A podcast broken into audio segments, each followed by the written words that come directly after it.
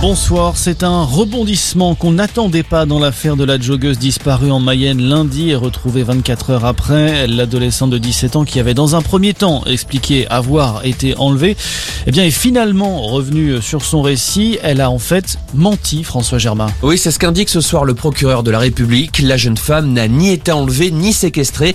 Elle a avoué aujourd'hui lors de son audition devant les gendarmes. Ses blessures au visage seraient en fait accidentelles. Elle aurait ensuite découpé son t-shirt avec une paire de ciseaux pour faire croire à une agression.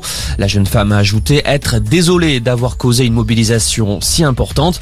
Il faut dire que 200 gendarmes avaient été déployés pour la retrouver avant qu'elle ne réapparaisse dans un kebab de Sablé-sur-Sarthe. Dès lors, son récit troublait les enquêteurs qui pointaient des incohérences et ne trouvaient pas de traces de la fameuse camionnette verte qui était censée l'avoir enlevée.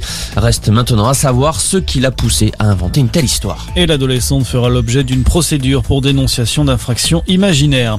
Dans l'actualité également, un soulagement pour toutes les familles qui craignent de ne pas pouvoir payer leurs factures d'électricité en fin de mois. EDF ne va plus procéder à des coupures de courant en cas d'impayé et ce toute l'année et non plus seulement durant la trêve hivernale. Pas de coupure mais en revanche une limitation de puissance à 1 kWh soit assez pour les usages essentiels du quotidien sauf pour le chauffage. La COP26 devrait jouer les prolongations en Écosse. Le sommet pour le climat doit théoriquement prendre fin ce soir à Glasgow. Théoriquement car les négociations pourraient encore durer tout le week-end.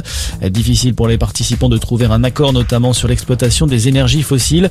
Une vingtaine de pays dont la France ont déjà annoncé qu'ils ne financeraient plus ce type de projet d'ici la fin 2022.